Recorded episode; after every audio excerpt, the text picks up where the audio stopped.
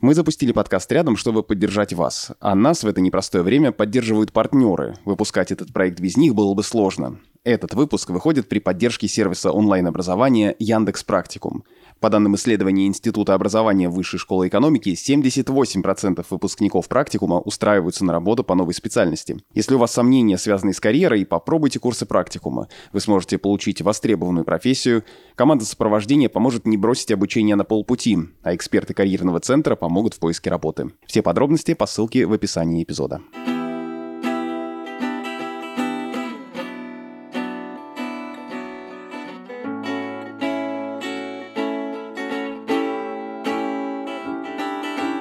Рядом хаос, страх и неизвестность. Но даже в самые темные времена рядом еще и те, кто готов помочь и поддержать. Рядом — это подкаст студии «Техника речи» о том, как теперь жить и как вообще находить в себе силы что-либо делать. Привет, меня зовут Чермен Качмазов, и я стендап-комик.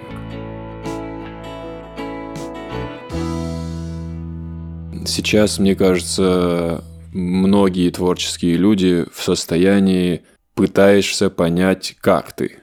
Потому что, мне кажется, сейчас чувствовать себя как-то определенно – это что-то из недоступного. Это недоступное какое-то чувство и самоощущение. Безусловно, уже прошло такое количество времени, что так или иначе, чуть-чуть ты просто принимаешь реальность. Вот и все. Не то, что ты привык или что такое, просто принял реальность и так или иначе все еще спотыкаешься об ее негативные моменты. Непосредственно в стендапе сейчас я уезжал домой в Осетию, поэтому почти весь этот период, весь этот месяц я не был тесно прям внутри сообщества, но я наблюдал за ребятами, и как я понял, картина сейчас такая, что ни у кого нету прям позиции не выступать или что-то такое. Если есть, опять-таки, люди, которым выступление нужно, которые хотят прийти, и уже неважно, расслабиться, отвлечься, как угодно это назвать, просто которые хотят прийти на камеди-шоу, значит, нужны комики, значит, нужно выйти и сделать свою работу. Почему-то у многих людей, а, в частности, даже некоторых комиков, у них впечатление о себе, будто бы они исключительно сфера какого-то праздного развлечения, Хотя в интервью очень много раз у того же Дудя спрашивают очень много про то, что вот, на самом ли деле стендап – это терапия.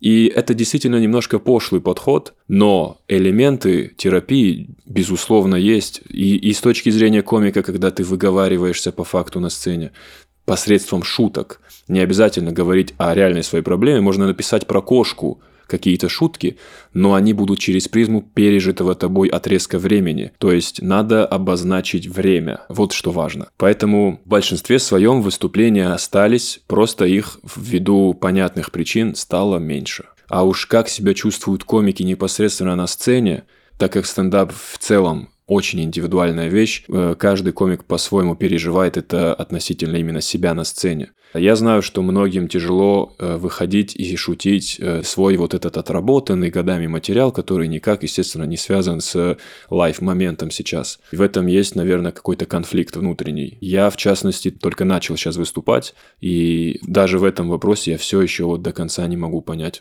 Я все-таки пока ближе к тому, что мне тоже дискомфортно шутить про ну, вообще рассказывать со сцены о чем-то отвлеченном. И тут опять-таки немножко диссонанс того, что люди-то пришли отвлечься, а если я им буду говорить о том, от чего они хотят отвлечься, немножко странно. Поэтому действительно есть о чем порассуждать, есть о, есть о чем подумать.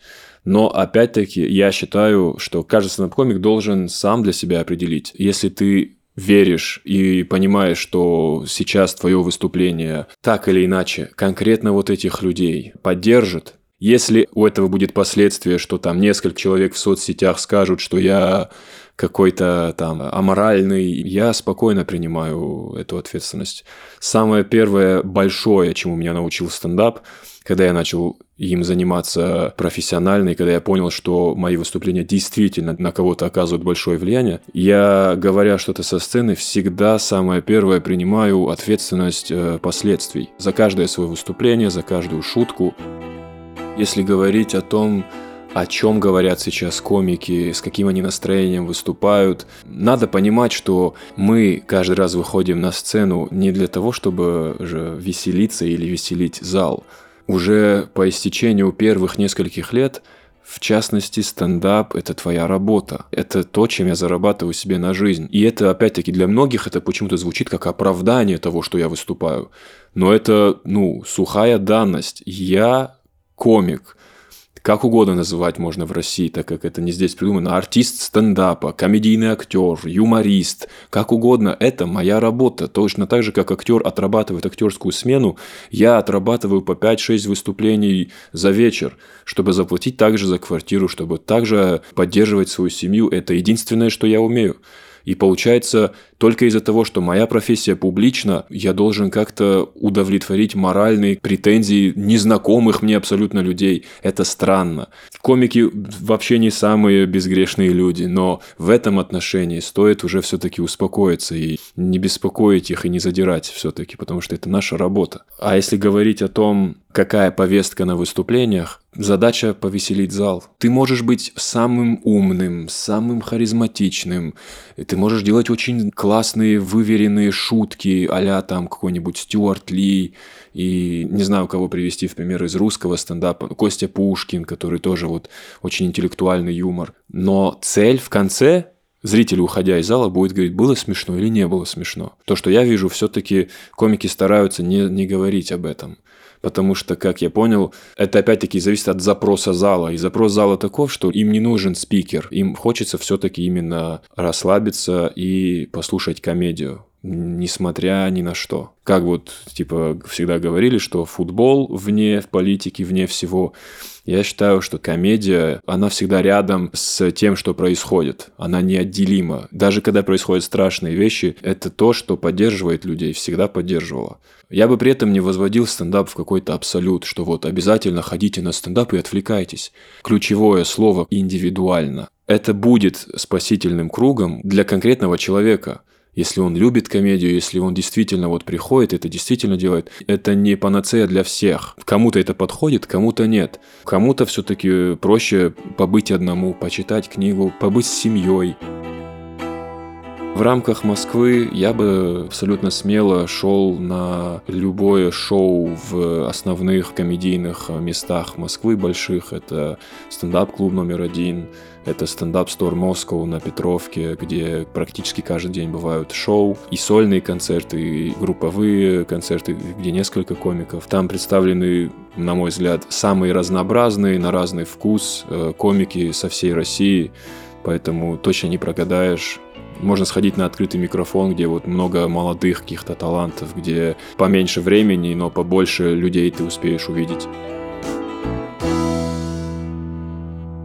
Всем нам сегодня нужна поддержка, и мы будем признательны, если вы поможете донести наш подкаст до тех, кому он может быть действительно полезен.